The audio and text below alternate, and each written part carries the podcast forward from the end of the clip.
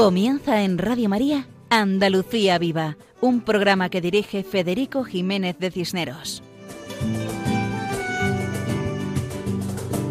Buenas noches a todos. Comenzamos nuestro programa con unas palabras rogando al Señor Omnipotente su ayuda en estos momentos tan difíciles. Pedimos que nos ilumine a todos, especialmente a los gobernantes, al personal sanitario y a todos los que trabajan para que nuestra sociedad funcione. Como hacemos diariamente, rezamos, con la confianza de los hijos que saben que su padre no los abandona. Igualmente nosotros rezamos, solos o en familia, que es muy importante la oración en familia, como hemos podido comprobar en estos tiempos de confinamiento, recordando aquella frase que decían nuestros abuelos, familia que reza unida, permanece unida. Y es cierto, la familia en la que se reúnen padres e hijos a rezar juntos, la familia que reza unida, se mantiene unida, permanece unida, porque los problemas exteriores unen a la familia. Y lo bueno de la familia es que a cada uno de los que formamos parte de la familia nos quieren por lo que somos y no por lo que tenemos. Nos quieren por ser padres, hijos, hermanos, y no por tener dinero o belleza o éxito social. Por eso es tan importante la familia, hasta el punto que la familia cristiana es la iglesia doméstica, y el ambiente de la familia que reza junta es el ambiente del amor misericordioso, donde se perdona y se pide perdón, porque el amor de Dios está presente.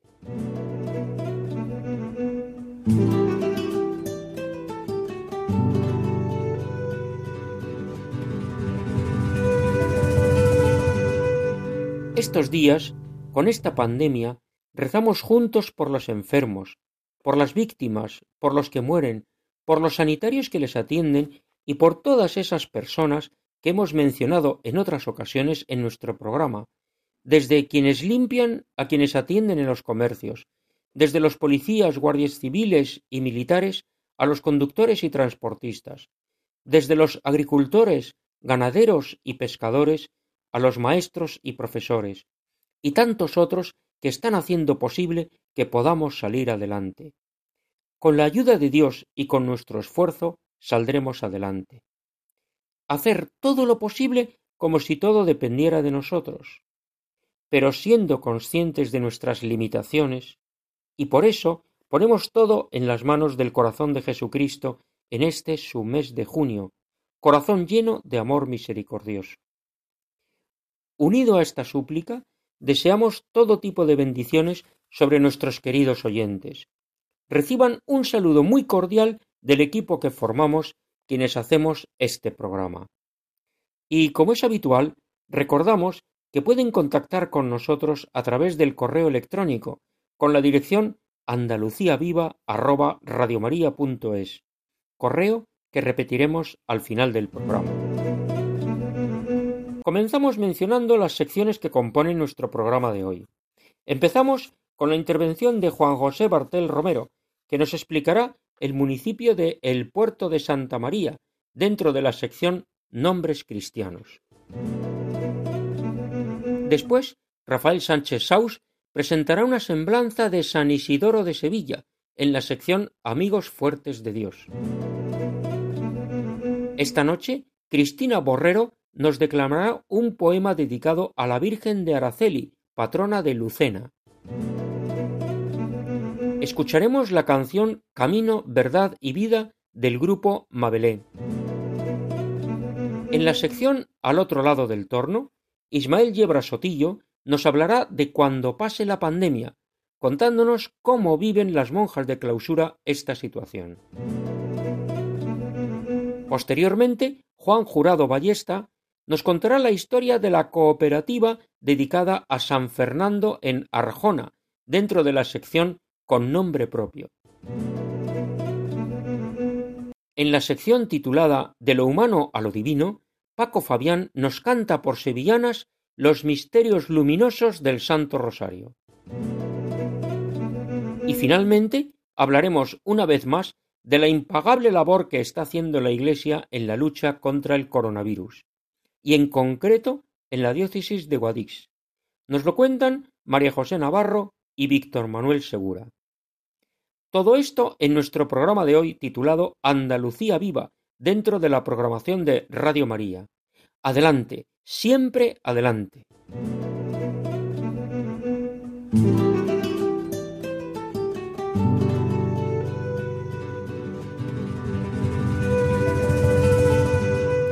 Comenzamos con la sección Nombres Cristianos dedicada a las poblaciones y lugares andaluces que tienen nombre religioso, principalmente dedicados a la Virgen María o a algún santo.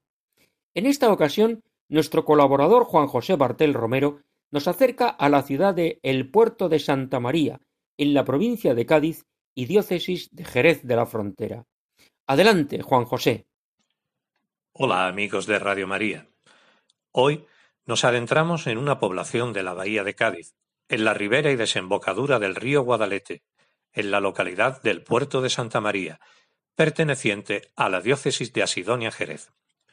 Según la leyenda, la ciudad fue fundada por Menesteo, rey ateniense que participó en la guerra de Troya entre 1184 o 1183 a.C. La ciudad fue trasladada a su emplazamiento actual en época imperial romana, como lugar del Portus Gaditanus. Por su situación estratégica, ha pasado por varias culturas que han ido dejando su impronta. En 1260, Alfonso X el Sabio conquista la ciudad a los musulmanes y le cambia el nombre árabe por el de Santa María del Puerto. Más tarde, el nombre de la ciudad se cambió por el que la conocemos actualmente. La Virgen de los Milagros es la patrona de la ciudad del puerto de Santa María. La relación del rey sabio con la titular fue tanta que en su obra Cantigas de Nuestra Señora le dedica un importante número de composiciones en las que relata innumerables milagros, y en el escudo de la ciudad se recoge la aparición de la Virgen al rey sobre las almenas del castillo de San Marcos, confiándole la conquista de Alcanate, núcleo inicial del puerto de Santa María. La imagen de Nuestra Señora de los Milagros recibe culto en la iglesia mayor prioral del puerto de Santa María. Esta imagen mariana corresponde, siguiendo al profesor González Luque, al modelo iconográfico de Virgen Majestad, sedante y entronizada, con el niño Jesús en disposición lateral respecto a su madre. El 25 de junio de 1966 se celebró la corporación municipal bajo la presidencia del señor alcalde don Luis Portillo, y en su punto décimo segundo se acordó, por aclamación, el nombramiento de alcaldesa de honor de esta ciudad de nuestra excelsa patrona, la Santísima Virgen de los Milagros, y que se inicien los oportunos trámites para que sean rendidos honores de capitán general con mando en plaza. A partir de 1368 y hasta el siglo XVIII, el puerto pasa a formar parte de la Casa Ducal de Medinaceli y, conocerá durante este periodo sus mayores días de gloria. Cristóbal Colón fue huésped de los señores del puerto y recibió aportación para emprender el viaje que le llevaría al descubrimiento del Nuevo Mundo. Aquí se pertrechó la Santa María, propiedad del marino Juan de la Cosa, que fue piloto de Colón en 1492, y que en 1500, en el puerto de Santa María, fecha el primer mapamundi que incluye América. El puerto es una ciudad rica en arquitectura sacra y posee una ruta por las iglesias, conventos, capillas y ermitas de la ciudad con un alto interés religioso, histórico y artístico. Destacaremos la ya mencionada iglesia mayor prioral de finales del siglo XV, con elementos góticos, barrocos y neoclásicos.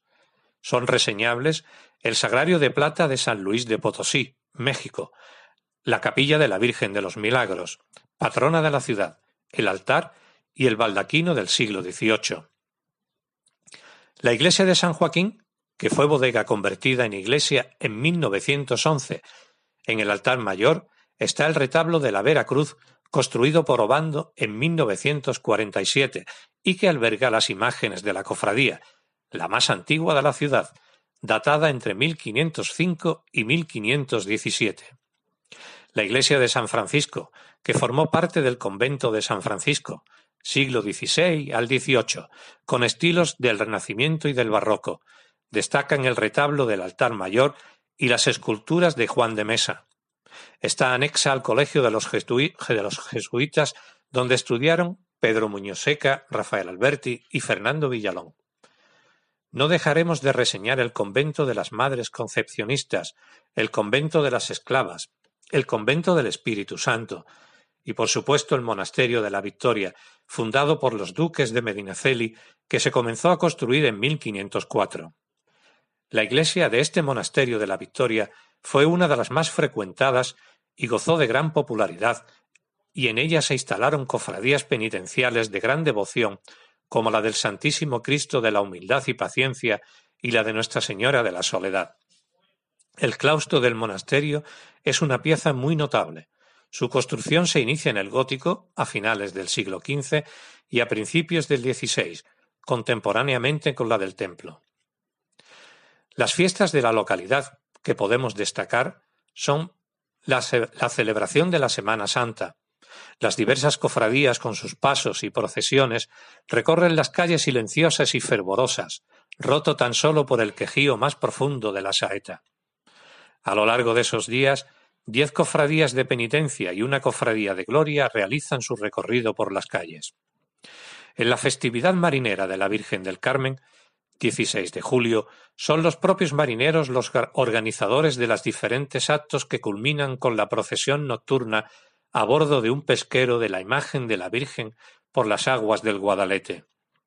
Ya en la época de la vendimia se celebra la fiesta religiosa y popular de la patrona del puerto de Santa María, la festividad de la Virgen de los Milagros, el 8 de septiembre, cuya imagen es sacada en procesión por el centro de la ciudad, recorriendo parte de la misma sobre una alfombra floral confeccionada con sal por los propios ciudadanos de la noche anterior. Y dejándonos mucho en el tintero sobre esta ciudad gaditana del puerto de Santa María, nos despedimos hasta un próximo programa. Amigos de Radio María. Agradecemos a Juan José Bartel Romero su participación en nuestro programa de hoy. A todos nos resulta muy interesante todo lo que nos ha contado, y especialmente esa devoción mariana que se expresa en la Virgen de los Milagros, patrona de la ciudad, alcaldesa honoraria, devoción mariana que también se manifiesta en las fiestas de la Virgen del Carmen en el puerto de Santa María. Hasta otro programa, Juan José. Pasamos a la sección Amigos Fuertes de Dios, dedicada a las personas que han destacado por su amor a Dios y al prójimo. En esta ocasión, el profesor Rafael Sánchez Saus, especialista en historia medieval, nos habla de San Isidoro de Sevilla, San Isidoro es una figura destacada en la historia de España y en la historia de la Iglesia, hasta tal punto que el siglo VII se conoce como la era isidoriana. Escritor sobresaliente, autor de las obras más importantes escritas en su época, se le conoce también como el doctor de las Españas. Fue un hombre sabio y santo. Adelante, Rafael. Isidoro de Sevilla San Isidoro, fue arzobispo de esta ciudad entre el año 599 y el 636. Es una de las personalidades más relevantes de la historia eclesiástica e intelectual de España. Es doctor de la Iglesia y también, y hasta nuestros días, es patrono de las facultades de Filosofía y Letras. Primero vamos a dar algunos breves datos acerca de su biografía. Nació, según unos, en Cartagena, según otros, en Sevilla, hacia el año 556 y murió en esta ciudad, en Sevilla, el 4 de abril del año 636. Isidoro pertenecía a una familia verdaderamente singular. Sus tres hermanos, conocidos, son también santos de la Iglesia Católica. San Leandro, que le antecedió como arzobispo de Sevilla y que murió en el año 599, San Fulgencio, que fue eh, obispo de Cartagena y después posteriormente de Écija, y su hermana Florentina, que fue abadesa de todo un conjunto de importantes monasterios y que también vivió en, eh, en Écija. Se trata de los llamados cuatro santos de Cartagena, los patronos de esta ciudad, pertenecían pues, a una eh, importante familia hispano-romana, pero que también muy posiblemente por parte de su madre pues tenía sangre eh, goda en sus venas. Como he dicho, eh, San Isidoro es una de las personalidades más relevantes de la historia eclesiástica e intelectual de España. Tenemos que tener en cuenta que sucedió a su hermano Leandro en Sevilla, en la sede de Sevilla, en el año 599, diez años después de la conversión del rey visigodo Recaredo al catolicismo en el tercer concilio de Toledo. Los godos, que hasta ese momento eh, practicaban la, eh, eh, la secta arriana, es decir, siendo cristianos, pero sin embargo no eran católicos, a partir del año 589 adoptan el catolicismo. Esto supuso una gran tarea que fundamentalmente es la que va a desarrollar Isidoro eh, en los años siguientes y una vez convertido en arzobispo de Sevilla, una gran tarea de organización y de preparación de la Iglesia para su nueva misión como nueva garante o como garante de la nueva monarquía católica. Esta tarea que Isidoro va a desarrollar a lo largo de décadas va a ser coronada en el cuarto concilio de Toledo del año 633 donde se van a sentar las bases de la institucionalización del reino godo, que se va a convertir a lo largo del siglo VII y gracias pues a esta tarea de Isidoro y de otros muchos eclesiásticos de su época, que es una época extraordinariamente brillante, eh, se va a convertir, digo, el reino godo de Toledo en el más adelantado de su tiempo en toda Europa, desde el punto de vista jurídico, desde el punto de vista político y cultural. Otra tarea esencial de eh, Isidoro, quizá por la que más lo conocemos hoy, es eh, la tarea cultural. La tarea cultural inmensa que abarca campos como la historia, la geografía, la astronomía, la teología, la música, etc. Hay un campo, además, en el que Isidoro pues, ha brillado y se ha sido reconocido así a lo largo de los siglos especialmente, que es el campo eh, propiamente eclesiástico, propiamente en el campo de la liturgia. Su trabajo en este terreno pues, eh, constituyó el canon de la Iglesia hispana hasta eh, el siglo XI e incluso hasta nuestros días pues, se ha conservado en la llamada liturgia mozárabe. Otra tarea esencial, como digo, es la propiamente cultural, que tiene sobre todo su cumbre en eh, la obra llamada Las Etimologías. Las Etimologías fue el gran bestseller de la Edad Media, hasta al menos el siglo XII, la obra más copiada en los escritoria monásticos de aquella época. Y también como historiador tuvo una grandísima relevancia. Así que nos encontramos, como decía, ante una figura verdaderamente extraordinaria. Su fama eh, trascendió los ámbitos españoles y se extendió por toda Europa y alcanzó pues eh, esa cumbre del doctorado de, de, la Iglesia como doctor de la Iglesia en el año 1722. Agradecemos a Rafael Sánchez Saus su participación en nuestro programa. Gracias a él conocemos mejor la grandeza de San Isidoro de Sevilla, que presidió el cuarto concilio de Toledo, el hombre más importante de su época, hasta el punto que en el Reino de León era el santo patrono de España, como lo fue San Millán de la Cogolla en Castilla, y como lo es el apóstol Santiago en la actualidad.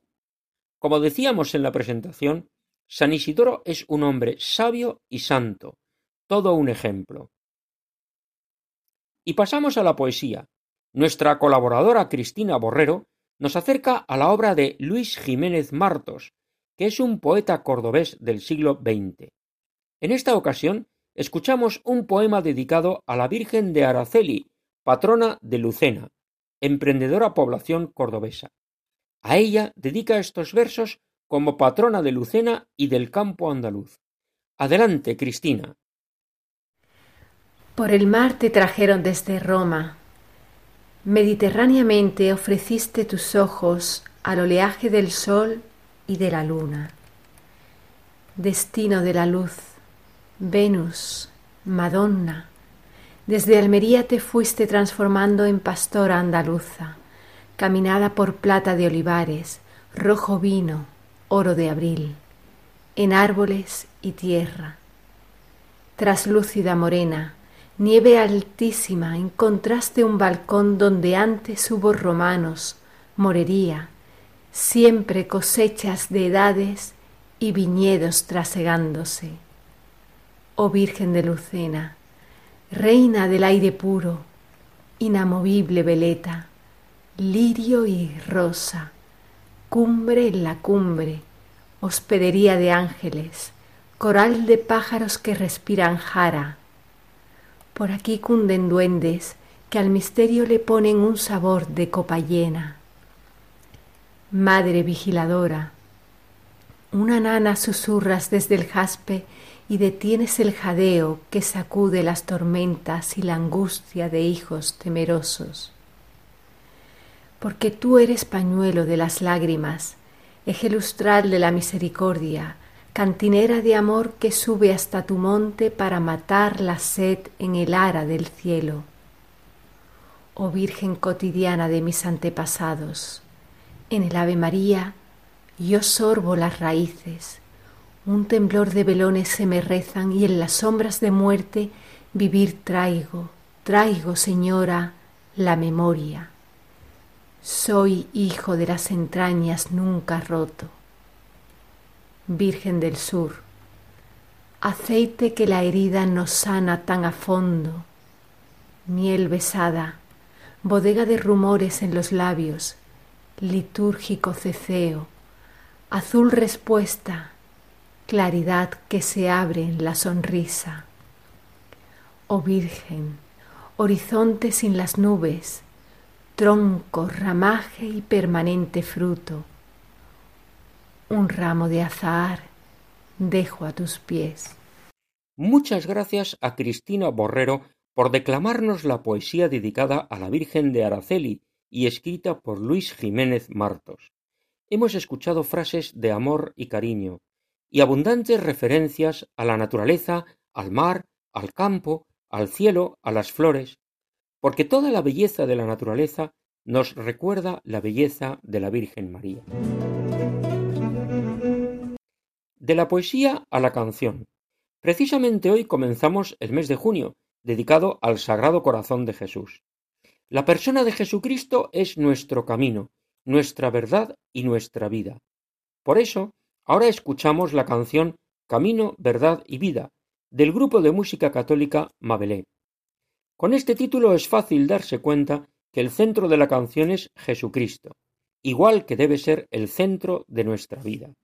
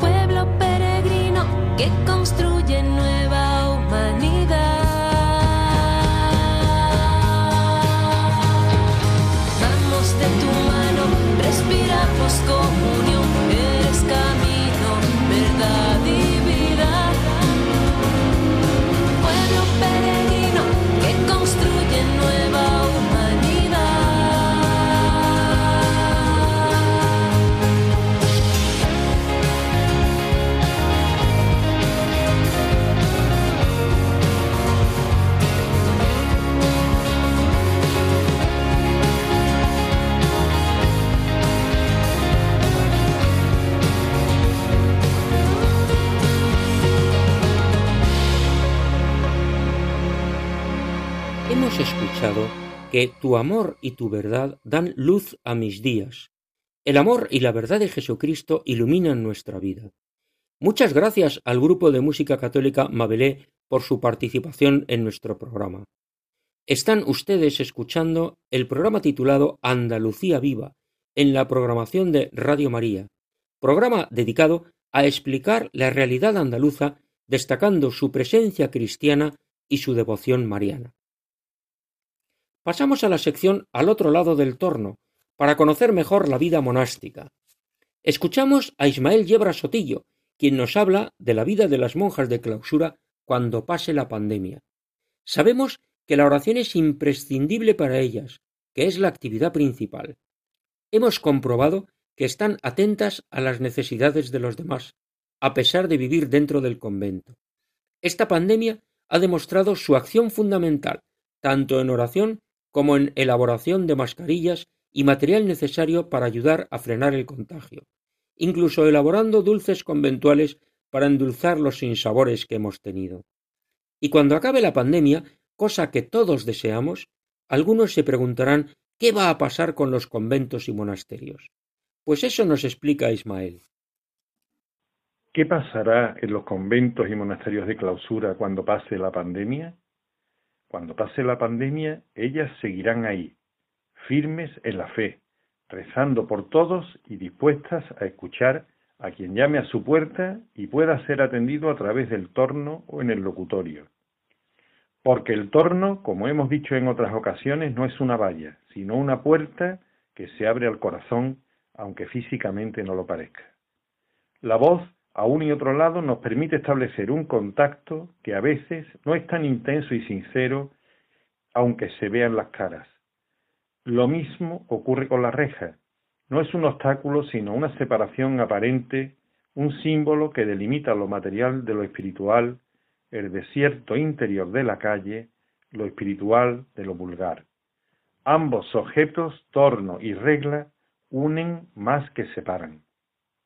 En tiempos de pandemia, las monjas de clausura siempre han estado ahí, más cerca que nunca. Su labor más importante, que es el oficio divino, no se ha visto interrumpido, ni la liturgia de las horas ha estado sujeta a cambios de horario. Ha modificado lo accesorio, el trabajo manual. Si ha habido falta de mascarillas, algunas comunidades han aprendido a fabricarlas y las han ofrecido a las personas que puedan necesitarlas. Si ha habido que responder a pedidos de repostería, se han valido de voluntarios que han hecho llegar a su destino los productos que, como siempre, han elaborado con cariño, contribuyendo con ello a endulzar un poco los días amargos de soledad y pandemia. Y cuando ésta pase, ellas seguirán ahí, orando por todos, porque las necesidades del mundo no acabarán con la vacuna contra el coronavirus, ni el corazón del hombre estará exento de inseguridades y desencuentros. Los conventos de clausura, que están repartidos ampliamente por nuestros pueblos y ciudades, son una llama permanentemente encendida que ilumina a cuantos quieran acercarse a ellos. Es como si fuesen un faro que sirve de referencia para que no se pierda la orientación. El mundo cambia y últimamente de una forma acelerada. Las costumbres y los gustos varían, las modas se suceden de forma efímera, pero las necesidades del hombre son las mismas, las de siempre, las que hacen que los valores evangélicos permanezcan vigentes, porque entre los que vivieron en el siglo I y los que lo hacemos en el XXI no existe tanta diferencia en el espíritu. Solo es lo externo, lo que cambia, el vestido, el desarrollo incontrolado de los núcleos de población y las posibilidades tecnológicas de comunicarse unos con otros eso es lo único que es totalmente distinto. Lo accesorio, si nos damos cuenta. Pero en el fondo de cada uno sigue habitando los mismos deseos, las mismas necesidades y las mismas insatisfacciones. Por eso el mensaje evangélico sigue vigente, es imperecedero, sigue manteniendo su atracción y no deja de llenar la vida de quien busque en él apoyo y referencia. Esta es la normalidad de las clausuras, la de siempre, la de antes, la de ahora. Nada ha cambiado allí en siglos. Tan solo se han dado ligeras modificaciones para adaptarse tímidamente a los tiempos y mejorarlos si es posible. En ellas el tiempo discurre lentamente, parece detenido, las horas se miden de otra forma, los objetivos no son los productivos, las miras están puestas en otro sitio, no va la cosa por ahí, es de otra forma, es otro mundo, o mejor dicho, es el mismo mundo, pero entendido de otra manera. Nuestro agradecimiento a Ismael Yebra Sotillo. Sabemos que cuando pase la pandemia seguiremos contando con las monjas de clausura, pues ellas seguirán rezando por nosotros, porque las necesidades del mundo no acabarán con el coronavirus. Las monjas son un faro que ilumina, son una referencia.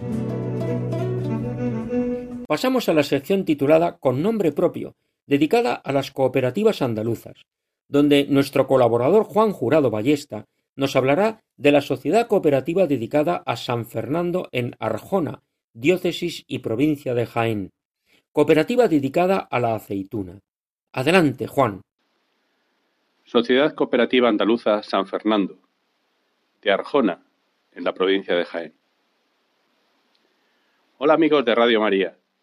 Hoy, en Andalucía Viva, en la sección con nombre propio, vamos a visitar la cooperativa de San Fernando, en Arjona, de la provincia de Jaén. En esta sección con nombre propio, queremos acercarnos desde nuestras casas al pasado, al presente y al futuro de las cooperativas y empresas agroalimentarias de Andalucía que llevan en su denominación social el nombre de nuestro Señor, de alguna advocación de la Virgen o de algún santo, como hoy, San Fernando. Estos nombres nos llevan a reflexionar sobre nuestro trabajo cotidiano. Todo nuestro esfuerzo ordinario tiene, además de un valor material, una dimensión espiritual, un sentido trascendente. La Sociedad Cooperativa Andaluza San Fernando de Arjona se fundó en el año 1949, en los años difíciles de la posguerra. Los socios fundadores quisieron poner a su empresa el nombre de un gran emprendedor, el rey Fernando, Fernando III el Santo, rey de Castilla y León. ¿Quién fue San Fernando? Fernando vivió en la primera mitad del siglo XIII. Era hijo de la reina de Castilla Berenguela y del rey de León, Alfonso IX, y unió los dos reinos en el año 1230. Su reinado supuso un gran avance de la reconquista que se había iniciado cinco siglos antes, con la batalla de Covadonga, en Asturias. Fernando III conquistó los reinos musulmanes de Jaén, Córdoba y Sevilla. Consiguió así la liberación de una numerosa población cristiana, hispano-visigoda, los que conocemos con el nombre de cristianos mozárabes. Fue un rey muy importante en el nacimiento de España tal y como la conocemos. El rey Fernando III falleció el 30 de mayo en el Alcázar de Sevilla, después de recibir la comunión, realizando la siguiente oración. Señor, me diste reino que no tenía, y honra y poder que no merecí. Dísteme vida, esta no durable, cuanto fue tu voluntad. Señor, gracias te doy y te devuelvo el reino que me diste con aquel provecho que yo pude alcanzar y ofrezcote mi alma. Fue canonizado en el siglo XVII celebrándose su fiesta el día 30 de mayo. San Fernando es patrono de la ciudad de Sevilla, en cuya plaza nueva, frente al ayuntamiento, se erigió un gran monumento en su honor, coronado con una estatua ecuestre del propio rey. Los fundadores de la cooperativa San Fernando de Arjona sin duda quisieron recoger el carácter conquistador del rey y llevarlo al desarrollo de su empresa que nacía en ese momento. Las fotos de la historia de la cooperativa recogen el momento de la bendición de las instalaciones puesta bajo la protección de San Fernando por aquellos socios fundadores, agricultores urgabonenses.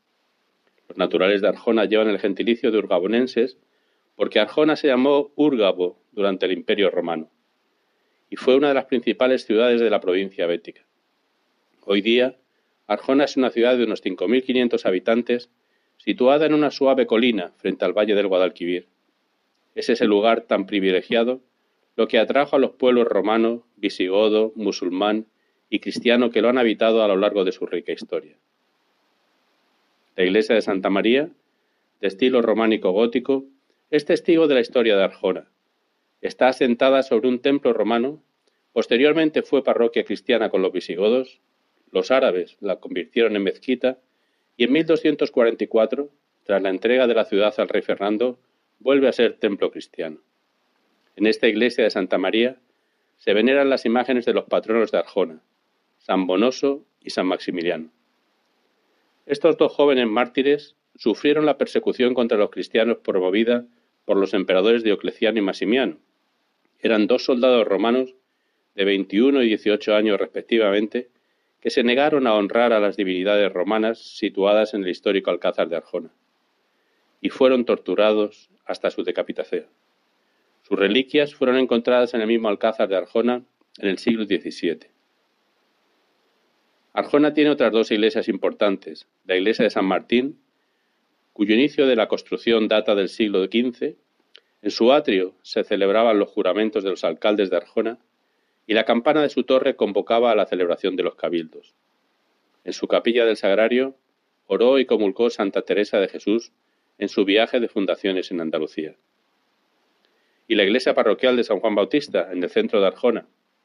Tiene en la puerta principal, frente a la plaza de San Juan, una preciosa portada de estilo plateresco del siglo XVI, que ha llegado a nuestros días después de ser restaurada. Cuenta con un altar destinado al culto al corazón de Jesús, a quien la Iglesia dedica todo el mes de junio cada año. Su párroco es en la actualidad don Eugenio Casado. Durante los más de 70 años de historia, la cooperativa de San Fernando ha modernizado sus instalaciones y su maquinaria, pero lo esencial de la producción y su preocupación por la calidad de su aceite permanecen intactos. Del olivo a la prensa y de la prensa a la despensa, es el lema con el que la cooperativa vende su aceite envasado, de muy alta calidad, a través de su tienda online directamente a sus clientes. Hoy día, la cooperativa tiene ya 380 socios, que cultivan un total de 2.100 hectáreas de olivar en la campiña de Jaén. Y como sus fundadores sienten que en su trabajo diario, en el fruto de cada campaña, no les va a faltar el amparo de su patrono San Fernando, el rey Fernando III el Santo. Adiós amigos, os esperamos en nuestro próximo programa de Andalucía Viva. Agradecemos a Juan Jurado Ballesta la explicación de la cooperativa dedicada a San Fernando en Arjona, nombre ilustre del rey que logró reconquistar gran parte del valle del Guadalquivir, que murió y está enterrado en Sevilla, y su muerte fue llorada tanto por los cristianos como por los musulmanes y los judíos, pues era un rey que logró ser querido por todos, un rey cercano al pueblo, un rey que sabía que su trono era una misión que Dios le había encomendado para entregar su vida al servicio de sus súbditos. Igual que Jesucristo vino a la tierra a servir y no a ser servido, San Fernando se esforzó por imitar a Jesucristo sirviendo a los demás. Por eso es santo. pasamos a la sección titulada De lo humano a lo divino, dedicada a la canción con mensaje. En los últimos programas, el guitarrista Paco Fabián nos ha ofrecido los misterios del Santo Rosario por sevillanas, y en esta ocasión tenemos la gran oportunidad de escuchar el estreno de los misterios luminosos. Nos lo explica y nos los canta Paco Fabián. Adelante, Paco.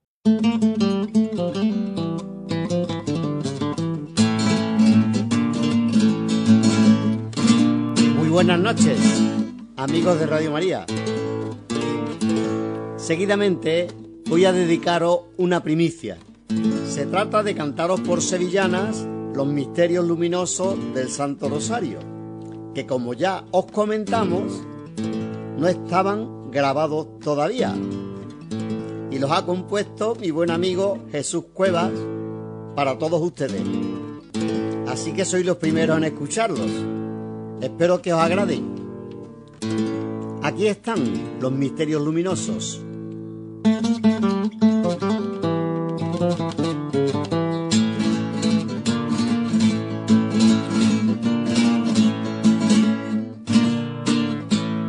San Juan bautizó a Jesús en las aguas del Jordán. Y en las aguas del Jordán, San Juan bautizó a Jesús. En las aguas del Jordán, San Juan bautizó a Jesús. En las aguas del Jordán. Y en las aguas del Jordán, y Jesús la recibía, hombre y Dios de la humildad Jesús la recibía, hombre y Dios de la humildad. Y era la gracia del Padre la que en su rostro caía, y agua de gracia será la que libre del pecado y a toda la humanidad.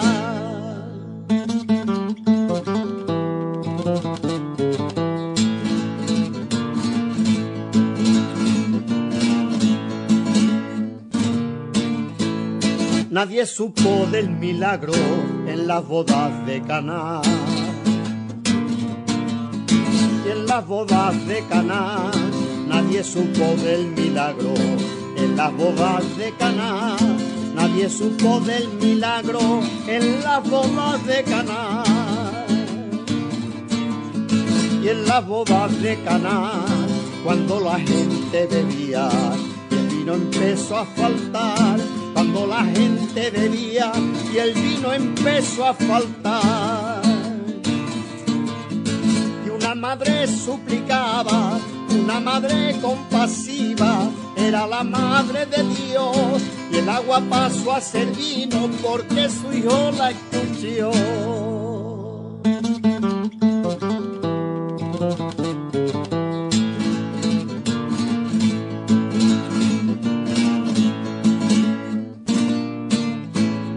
Entre la tierra y el cielo hay una sola verdad.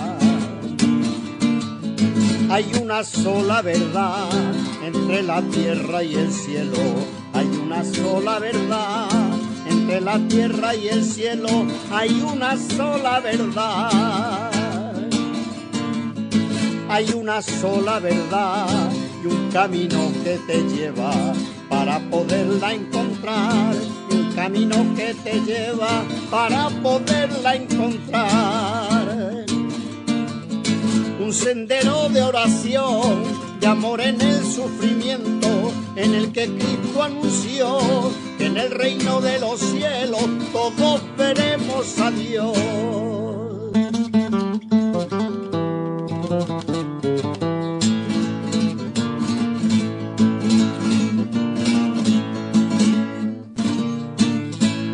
cuando la noche era oscura antes del amanecer. Antes del amanecer, cuando la noche era oscura, antes del amanecer, cuando la noche era oscura, antes del amanecer. Antes del amanecer, con su blanca vestidura, Jesús rezaba en su fe blanca vestidura, Jesús rezaba en su fe. En el monte Tabor, entre Juan Pedro y Santiago, ante el Padre Celestial, donde su cuerpo brilló como luz de eternidad.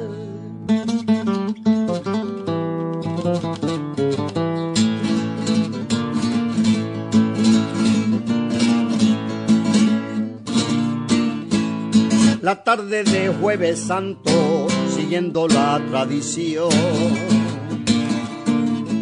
siguiendo la tradición, la tarde de jueves santo, siguiendo la tradición, la tarde de jueves santo, siguiendo la tradición. Siguiendo la tradición, estaban todos reunidos en la cena del Señor, estaban todos reunidos en la cena del Señor Repartió el pan, toma todo de mi cuerpo, mi sangre en el vino está, para que dure por siempre el signo de la unidad. Muchas gracias, Paco Fabián, por tus sevillanas sobre los misterios luminosos, que nos ayudan a unirnos más a Jesús y a la Virgen María. Hasta la próxima ocasión, si Dios quiere. Pasamos a comentar algunas pinceladas sobre la labor de la Iglesia en Andalucía frente al coronavirus, de la cual tenemos centenares de testimonios que evidencian la labor callada y silenciosa, pero eficaz, por aquello de que el bien no hace ruido y el ruido no hace bien. Seguimos acumulando testimonios, preciosos y variados. Primero hemos de rezar, porque sabemos que todo depende de Dios. Por eso hemos de volver la mirada al Señor, a la Virgen y a los santos. Y después actuamos ayudando a todos los que lo necesitan, como si todo dependiera de nosotros. En esta ocasión contamos con la colaboración de María José Navarro y la participación de Víctor Manuel Segura. María José Navarro nos enumera las actividades que pueden consultarse en las páginas web de la Conferencia Episcopal Española y de la Diócesis. Escuchamos a María José que informa de la Diócesis de Guadix. Buenas noches, Federico, y buenas noches también a todos nuestros oyentes. En la diócesis de Guadix han tenido las siguientes iniciativas. 1. Campaña Una conversación importante. Propone reflexionar durante el tiempo de confinamiento sobre qué es lo verdaderamente importante para nosotros. Creemos que en la mayoría de los casos son las personas, familia, amigos, compañeros. Es una campaña promovida por la Delegación de Apostolado Seglar para animarnos a recordar y compartir en este tiempo de reclusión conversaciones y momentos significativos con otras personas. 2. Caritas Huescar lanza un minuto de solidaridad. Voluntarios de Caritas acompañan a los mayores con llamadas de teléfono cada día para que no se sientan solos. 3. Campanadas de agradecimiento. Las parroquias de la Virgen de las Angustias, de Guadix y de Darro se han unido a los aplausos de cada tarde a las ocho con sus campanas para mostrar su agradecimiento a quienes hacen que el mundo funcione agricultores, ganaderos, pescadores, personas que trabajan en la industria, transportistas, sanitarios, agentes comerciales, personal de limpieza y de recogida de residuos, etc. 4. Misas a través de las redes. Algunas parroquias retransmiten la misa cada día a través de Facebook, como las parroquias de Aldeire, Ferreira y Dólar. También ofrecen charlas, ratos de oración y conciertos. Para completar esta relación y conocer algunos detalles más, contamos con la colaboración de Víctor Manuel Segura, quien nos habla desde Guadix. Adelante, Víctor. Quiero mostrar mi agradecimiento a Radio María por la oportunidad que me brinda en este espacio radiofónico para dirigirme a sus radioyentes desde esta ciudad de Guadix, ciudad en la que tiene su sede la primera diócesis de España, fundada por San Torcuato, primer obispo de la misma y uno de los siete varones apostólicos que llegaron a esta, nuestra tierra de España, junto al apóstol Santiago. Desde que fue decretado el estado de alarma en nuestro país e iniciado el confinamiento de los ocitanos en sus hogares, Guadix ha mantenido e incrementado considerablemente su vida cristiana, tanto espiritual como socialmente. De esta forma, han sido numerosas las actuaciones que sus distintas instituciones y asociaciones han llevado a cabo. Unas de carácter cristiano espiritual, otras de ayuda material a nuestros hermanos más necesitados, y otras formativas y de entretenimiento para jóvenes y mayores. Todas ellas como expresión de nuestro amor a Dios y al prójimo, en especial a los más desfavorecidos. En primer lugar, voy a hablar de la actividad espiritual y religiosa. Desde el canal de televisión en YouTube de la Catedral de Guadix se han retransmitido todos los domingos a las 11 horas las misas dominicales, destacando especialmente las celebraciones de la Semana Santa Accitana con la solemnidad que le son propias.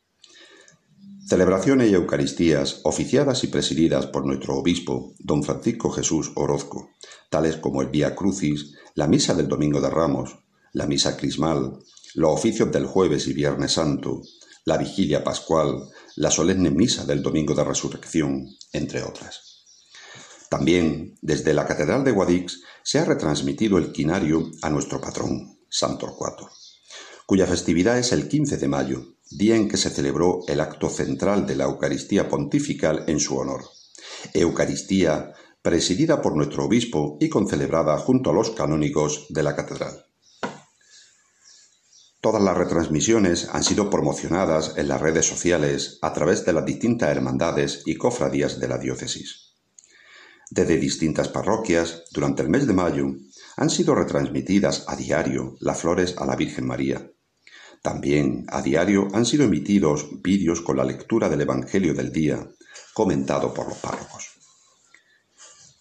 Desde la Delegación de Familia y Vida se realizó un vídeo de agradecimiento a la labor de los sacerdotes en esta crisis de pandemia, resaltando su labor de apoyo y asistencia espiritual a personas y familias afectadas por el coronavirus e invitando a las familias a la oración durante el confinamiento la Pastoral Juvenil de la Diócesis, la Federación de Hermandades y Cofradías y las distintas hermandades de penitencia y de gloria, a través de las redes sociales y medios de comunicación virtual, han potenciado la vida religiosa mediante la oración, con círculos de reflexión y meditación sobre la Semana Santa y la palabra de Dios, con la realización y puesta en redes y canales sociales de vídeos de celebración del Via Crucis, del Triduo Pascual, del pésame a la Virgen María en su advocación de Nuestra Señora de la Soledad coronada por la crucifixión y muerte de nuestro Señor Jesucristo, y, como no, también con las flores a la Virgen María.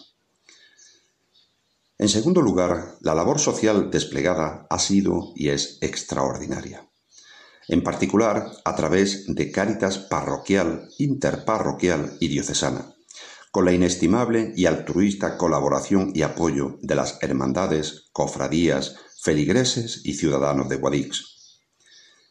La actividad ha sido y es constante y esencial, incrementando considerablemente sus actuaciones y actividades en estos momentos de crisis sanitaria y de precariedad social y económica, mediante donativos económicos, de alimentos y de productos de primera necesidad por las hermandades, cofradías y feligreses a Cáritas, a residencias de mayores y de personas con discapacidad, con donativos al Banco de Alimentos, su distribución a familias y personas con dificultades, mediante la ayuda y auxilio a ancianos y enfermos, con la apertura de canales telefónicos y en redes sociales para asistencia y apoyo psicológico a personas mayores, con la realización de sorteos y entregas de productos y servicios de primera necesidad, con la compra y distribución de equipos de protección contra el coronavirus, destacando el trabajo de auxilio y acogida a personas por el hogar del transeúnte, por el ropero de Guadix y la asistencia alimentaria y de promoción humana desarrollada por estas instituciones.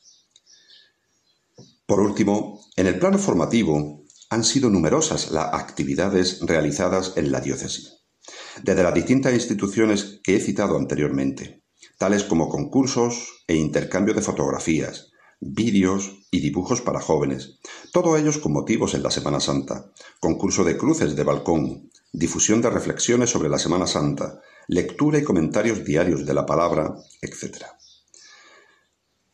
Estas son algunas de las actividades realizadas en Guadix en estos tiempos de crisis humana y social en nuestra ciudad y en la diócesis a la que pertenece, que reflejan el amor y la fe en Dios de los acitanos, el amor al prójimo y la caridad con el más débil y necesitado, que expresan un corazón cristiano y ardiente que interpela a Dios para que nos proteja y ayude con la intercesión de nuestra Madre, la Virgen María en su advocación de las angustias, patrona de Guadix. Gracias a este programa por la oportunidad que nos brinda y gracias a todos los oyentes de Radio María. Que Dios nos bendiga y nos proteja a todos. Agradecemos a María José Navarro su colaboración y a Víctor Manuel Segura su participación en nuestro programa, con todas esas referencias de actividades litúrgicas, oracionales, formativas y materiales, que todas ellas expresan la labor tan formidable que está realizando la Iglesia en todas partes frente a la epidemia del coronavirus, y por supuesto en Andalucía, porque esta tierra es profundamente cristiana. Queridos oyentes, hemos llegado al final del programa de hoy. Antes de despedirnos, les repetimos nuestro correo electrónico para que puedan comunicarse con nosotros. Pueden escribirnos a la siguiente dirección andaluciaviva@radiomaria.es. Repetimos, andaluciaviva@radiomaria.es y les contestaremos con mucho gusto. Agradecemos todas las sugerencias. Desde Andalucía, tierra de acogida, tierra de profundas raíces cristianas, tierra de María Santísima, reciban un saludo muy cordial de corazón de todos los que hacemos este programa con el objetivo central de dar a conocer todo lo bueno, que es mucho, y sólo lo bueno que tenemos en Andalucía. Ese es nuestro deseo, acompañar a nuestros oyentes explicando las raíces y la presencia cristiana en las tierras y los hombres de Andalucía. Dentro de quince días, si Dios quiere, nos encontraremos una vez más en este programa. Hasta entonces, que Dios nos bendiga a todos. Y tras despedir el programa de hoy, los invitamos a que continúen con la sintonía de Radio María. Han escuchado en Radio María Andalucía Viva, un programa dirigido por Federico Jiménez de Cisneros.